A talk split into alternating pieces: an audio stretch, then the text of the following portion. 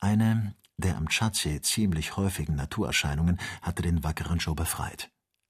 Mehr als eine Insel, welche die Festigkeit eines Felsens zu haben schien, ist auf diese Weise verschwunden. Und oft mussten die Ufervölker, die Unglücklichen, welche solchen schrecklichen Katastrophen entgangen waren, bei sich aufnehmen. Joe kannte diese Eigentümlichkeit der Tschadinsel nicht, aber er ließ die Gelegenheit, sie zu benutzen, nicht vorübergehen. Bald erspähte er eine treibende Barke, eine Art grob ausgehöhlten Baumstamms, und näherte sich ihr schleunigst. Ein paar Ruder befanden sich glücklicherweise darin, und Joe schoss bald in einer ziemlich schnellen Strömung über den See. Orientieren wir uns, sagte er. Der Polarstern wird mir dabei zu Hilfe kommen. Er pflegt ja sonst seinem Geschäft, einem jeden die nördliche Richtung anzugeben, ehrlich nachzukommen. Joe erkannte zu seiner großen Befriedigung, dass der Strom ihn zum nördlichen Ufer des Tschadsees trug und ließ ihn gewähren. Gegen zwei Uhr morgens fasste er auf einem mit dornigem Schilf bedeckten Vorsprunge festen Fuß. Es war hier ein Baum emporgeschossen, der ihm ein Obdach in seinen Zweigen darbot. Joe kletterte, der größeren Sicherheit wegen hinein und erwartete, ohne viel zu schlafen, das Tageslicht. Als der Morgen schnell und plötzlich angebrochen war, wie dies in den Äquatorialgegenden gewöhnlich ist, warf Joe einen Blick auf den Baum, der ihn beherbergt hatte. Ein ziemlich unerwartetes Schauspiel erschreckte ihn. Die Zweige waren mit Schlangen und Chamäleons buchstäblich bedeckt. Das Laub verschwand unter ihren Umschlingungen. Man hätte glauben können, es sei ein Baum ganz seltsamer Art, der als Früchte diese wunderlichen Tiere hervorbringe. Bei den ersten Sonnenstrahlen fingen die Reptilien an, sich zu regen, und Joe stürzte unter dem Pfeifen und Zischen des Gewürms hinunter. Das ist wieder etwas, das man in Europa nicht glaublich finden wird, dachte er. Es war ihm unbekannt, dass die letzten Briefe des Dr. Vogel bereits von dieser Eigentümlichkeit der Tschadufer berichtet und dabei erwähnt hatten, dass sich hier Reptilien in einer Masse vorfinden wie in keinem anderen Teile der Welt.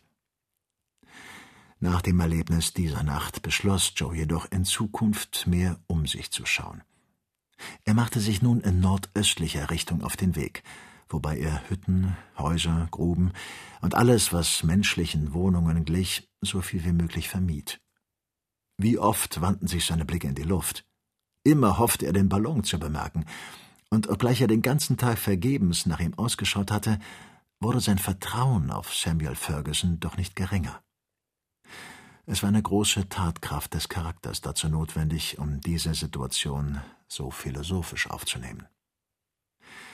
Der Hunger gesellte sich bald zur Ermüdung, denn eine Nahrung aus Wurzeln, dem Mark der Sträucher, dem Melee oder den Früchten der Dumpalme erhält keinen Menschen bei der Anstrengung eines dreißig Meilen weiten Marsches.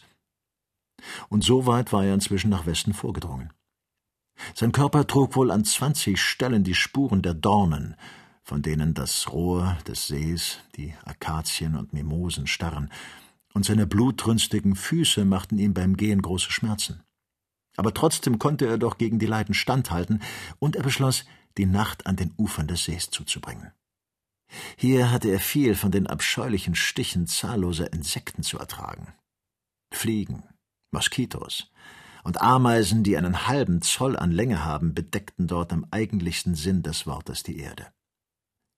Nach zwei Stunden der Ruhe war Joe auch nicht ein Fetzen von seinen wenigen Kleidungsstücken geblieben. Die Insekten hatten alles verschlungen. Es war eine entsetzliche Nacht, die dem ermüdeten Wanderer auch nicht eine Stunde der Ruhe gönnte. Ringsumher erscholl das schauerliche Konzert der wilden Tiere im Dunkel der Nacht. Der Eber, die wilden Büffel, das Ayub, eine Art ziemlich gefährlicher Seekuh, kreisten fortwährend um den Ruheplatz Joes oder hielten sich in den Büschen und unter dem Uferwasser des Sees. Endlich nahte der Tag.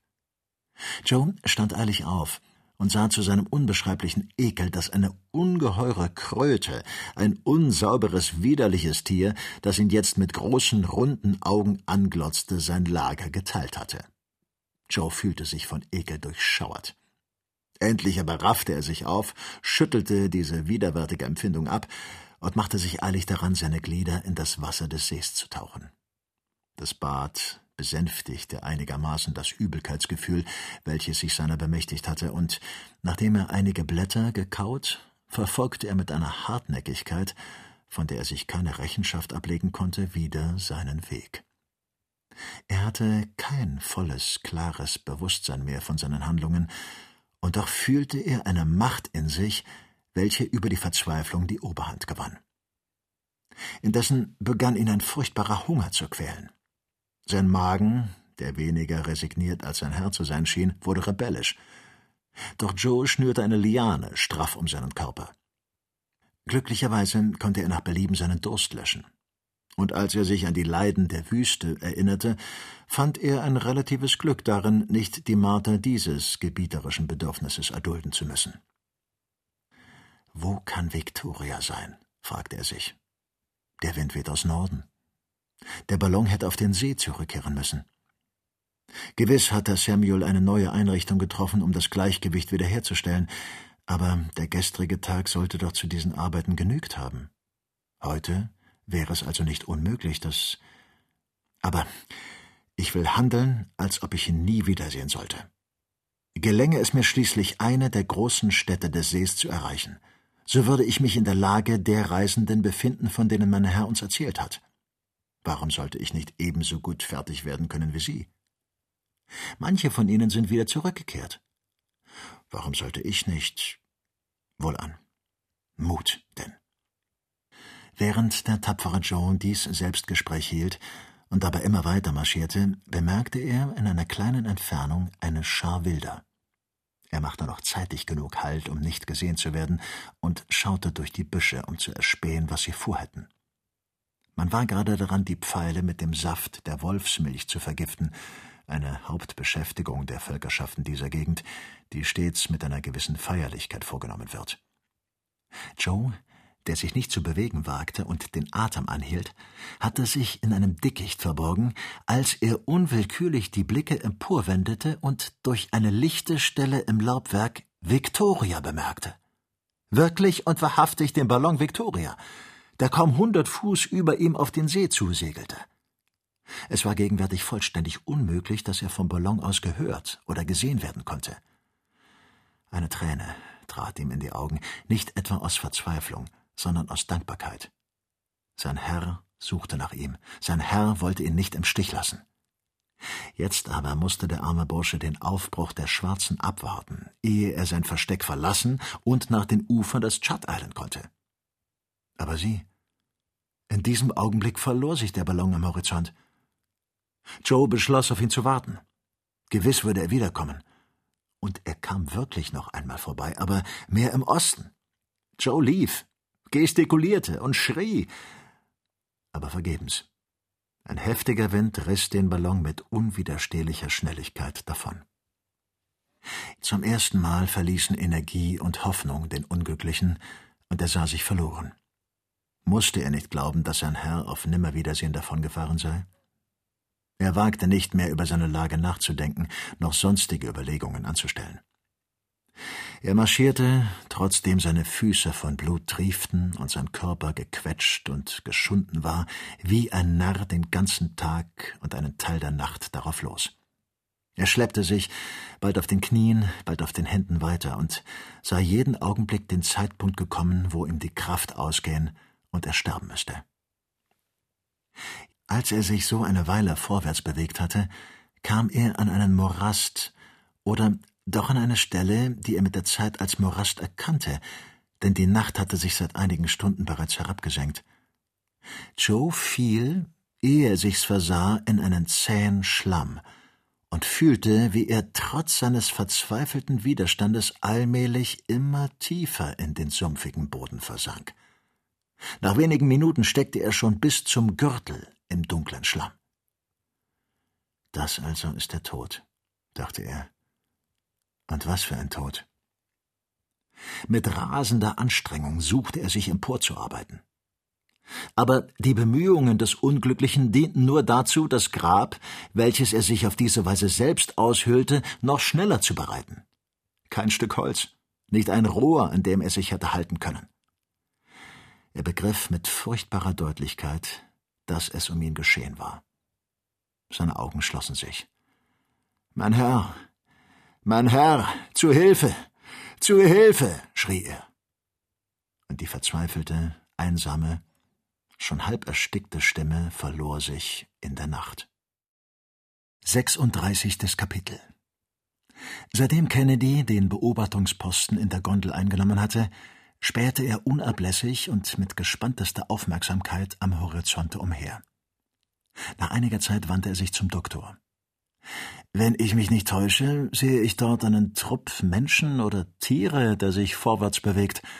Und zwar geschieht dies mit außerordentlicher Kraft, denn es werden enorme Staubmassen dabei aufgewirbelt. Sollte es nicht ein widriger Wind sein? Eine Windsbraut, die uns wieder nach Norden verschlagen will? Mit diesen Worten stand Ferguson auf, um selber den Horizont zu prüfen. Das glaube ich nicht, Samuel, erwiderte Kennedy. Es ist eine Herde wilder Rinder oder Gazellen. Möglich, Dick. Aber vorläufig ist sie noch neun oder zehn Meilen weit von uns entfernt. Und was mich betrifft, so kann ich selbst mit dem Fernglase noch nichts Bestimmtes erkennen. Jedenfalls werde ich den Punkt nicht aus den Augen verlieren.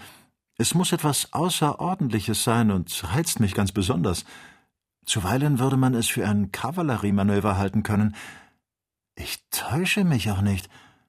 Es sind Reiter. Sieh doch! Der Doktor fixierte aufmerksam die erwähnte Gruppe. Ich glaube wirklich, du hast recht, Dick. Es ist eine Abteilung Araber oder Tibus. Sie entfliehen in derselben Richtung wie wir, aber wir bewegen uns schneller vorwärts und holen sie bald ein. In einer halben Stunde werden wir imstande sein zu sehen und nach der Sachlage zu handeln. Kennedy hatte wieder zum Fernglase gegriffen und bemühte sich, genaueres zu erkennen.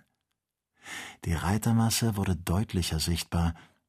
Ja, man konnte unterscheiden, dass ein kleiner Teil derselben sich absonderte. Augenscheinlich ist es ein Manöver oder eine Jagd, versetzte Kennedy. Die Leute scheinen irgendetwas zu verfolgen. Ich möchte wohl über Ihr Vorhaben ins Klare kommen. Geduld, Dick. In kurzer Zeit werden wir die Reiter einholen und, wenn sie dieselbe Richtung beibehalten, sogar über sie hinauskommen.